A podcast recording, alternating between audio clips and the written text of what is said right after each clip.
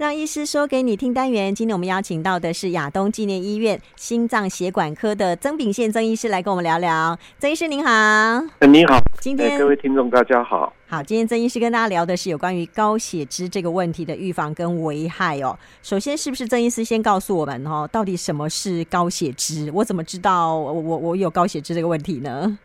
呃，首先我们对高血脂下个定义了，高血脂我们又称是高血脂症。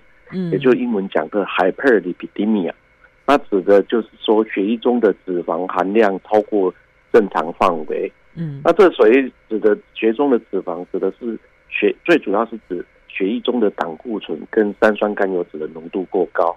嗯，那特别是胆固醇，胆固醇又简单分为高密度胆固醇，我们称 LDH、DL，那跟低密度胆固醇，嗯，或或者称 LDL。那高密度胆固醇呢，就 HDL 呢，是有助于保护心血管健康。嗯，那低密度胆固醇，也就是 LDL，则会增加心血管的疾病的风险。那、嗯、就简单定义就是这样子。嗯，欸、所以那个胆固醇，我们就有时候就会说它是好坏胆固醇，对不对？对，好的，就高密度是好的，嗯、那低密度是不好的胆固醇。嗯，那它的。这个应该是透过抽血检查就可以知道那些指数了，抽血检查就知道了。对，嗯、那这个原因是不是也告诉大家？很多人都说是吃太好吗？哎，很多原因不只是太好，它发生有一个是遗传的因素，嗯、有些人天生就遗传啊，有些特别基因会造成高血脂，嗯、一般都有家族期遗传，就体内没有办法有效把脂肪分解分解掉，嗯嗯、那血脂就一直增加，就是它没办法移除。他自己内生又多，那就会产生高血脂。我就非战之罪的感觉哦。对对对，那没办法。嗯，那另外就是饮食习惯，比如说他喜欢吃高脂啊、高糖、高盐饮食，这就会增加血脂的风险。嗯，另外就是缺乏运动。嗯，那运动可以帮助体内分解脂脂肪啊。嗯，那你缺乏运动，血脂就会增加。还有一些特特别的疾病，嗯，比如说糖尿病啊、肝病啊、甲状腺功能低下、肾病症候群啊、慢性感染。恶性肿瘤、尿毒等都可能会增加高血脂。嗯，当然，甚至有些药物诶都会有可能啊。嗯，比如说吃一些类固醇药啊，怀孕的避孕药啊，嗯，那一些特别的利尿剂啊、乙型阻断剂啊、干扰素啊等，有些特别的药啊也会增加一些血脂啊。嗯，所以原因其实还蛮多，会蛮多种的哦。所以这个就可以归类出一些好发族群了吗？对啊。简单的讲呢，它的好发族群，我以年龄来讲，大概中老年的风险较高了，年轻人比较少。嗯，那有家族史，当然说我们刚刚讲遗传有家族史的的风险较高。嗯，然后就是饮食习惯，我刚刚讲，你吃高脂啊、高糖、高盐的也会。嗯，那每个人的生活方式不一样，比如缺乏运动、吸烟、过度饮酒也会。嗯，那其他呢，比如说是肥胖啊、糖尿病啊、高血压病人啊，也都比较容易有高血脂。嗯，好。如果说您是这个所谓的好发族群的话，这可能定时还是要去哈这个呃抽血检查一下这些哦相关的一些指数哦。那它会有一些比较特别的症状哦，来警告我们说，哎，不行哦，你的那个指数都太高了，你要小心喽。哦，这个很重要。高血脂一开始的根本没有症状，你也不晓得，你没抽血，你根本就不知道。嗯，哦，那可是越增加血脂增加，所以时间越来越久呢。长期的高血脂会造成心血管疾病，嗯啊，那会造成动脉硬化了哈。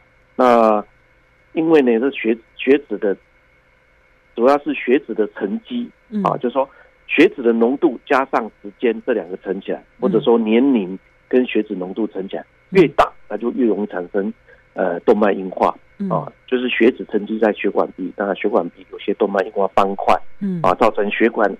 越来越狭窄，那血流就会不足，就就产生一些心血管疾病的严重后果。那出现可能就疲劳啊、头晕啊、胸闷啊、心悸等等这些症状。嗯，我这个血管堵住可不得了了，对不对？对哦，这很可怕呢。那除了刚刚提到的那个心血管疾病之外，它还有哪一些危害吗？呃，最简单，血管狭窄、动脉硬化之后，那你可能就会冠状动脉疾病啊。心脏病啊，脑血管狭窄就变中风啊，等等。嗯，哦，那甚至你会影响其他，比如说肝功能会异常啊，哦，甚至胰脏也会受到影响，因为血流不足或死亡的沉积就可能会造嗯，它其实就会连引起一一连串的连锁反应了。其实身体器官真的很微妙，对不对？环环相扣的哦。尤其血管是全身都有，对啊，很正的部分血管都可能造成血管的动脉硬化，造成狭窄、血流不足。嗯，当然就全身的血管都出了问题。好哦，所以还是强调哦，你要定期去抽血做检查。嗯。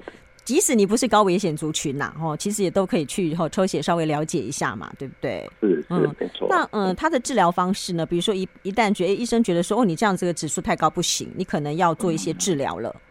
治疗当然第一个，我们刚才生活方式异常不好，不能说异常啊，嗯，不好的生活方式会，所以你要调整。比如说你饮食要均衡呐。要增加运动啊，要戒烟呐、啊，也、嗯、不要喝太多酒啊。好、嗯，那当然治疗很重要，除了生活方式，另外就是药物了。嗯，药物基本上常用就是我们说他汀类、statin 这类的药。嗯，哦，或者是哦 fiber 这类纤维酸类的药都可以降降低血脂了。啊，简单来讲就是。嗯，那另外像以及坦买这种，这个也是新的。那甚至比较新的就是一些很贵的那个单株抗体的药。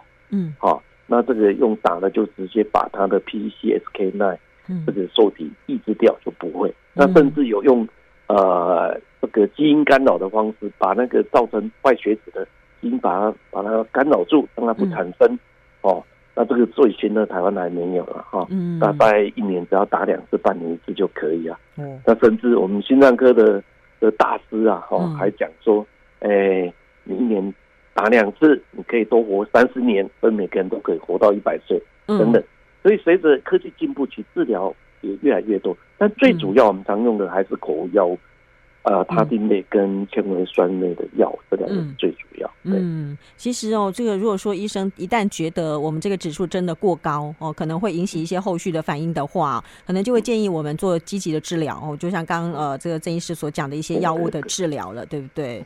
哦，那这个应该是，如果说是受到遗传的影响的话，他自己身体没办法把这些脂肪排出，他就只能够控制他不要指数再爆表了，是吗？对对对，那遗传到高到很。高，那你会得用药物治疗不可错。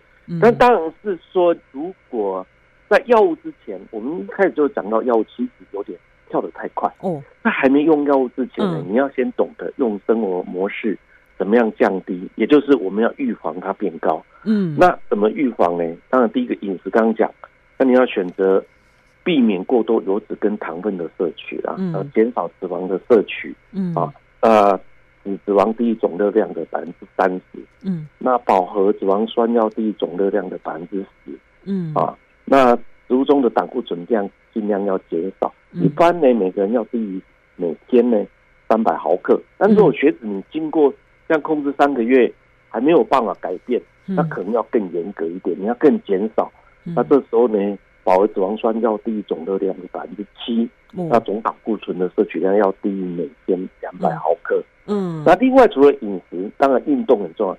运动是有效把脂肪呢分解掉，让它减少的方式。嗯、那每天的都应该进行大概三十分钟中强度的运动啊。嗯，那当然很重要，你要定期去检查。嗯，你要抽血，你抽血你根本不知道。对，尤其你要做早期发现跟治疗，抽血很重要。所以定期的健康检查，或者说定期的抽血检查。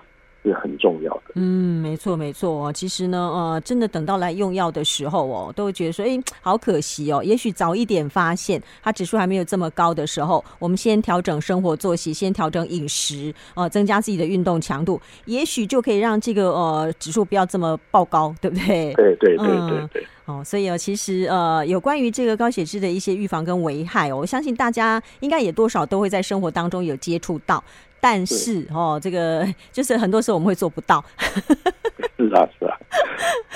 有时候知道做不到很累哦，尤其是呃这个饮食这件事情哦，真的让人觉得说，嗯，哎，我今天这么工作这么辛苦，我这个专案好不容易做完了，我应该好好犒赏自己一下。是是是。然后就大吃大喝啊，哦，然后现在外食又机会这么多，应酬这么多的状况底下，嗯，但为了自己的身体健康哦，知道还是真的要做到才行啊，要不然你会影响到自己身体的一些其他的哦一些呃器官啊一些机能啊等等等，对不对？对，没错、嗯。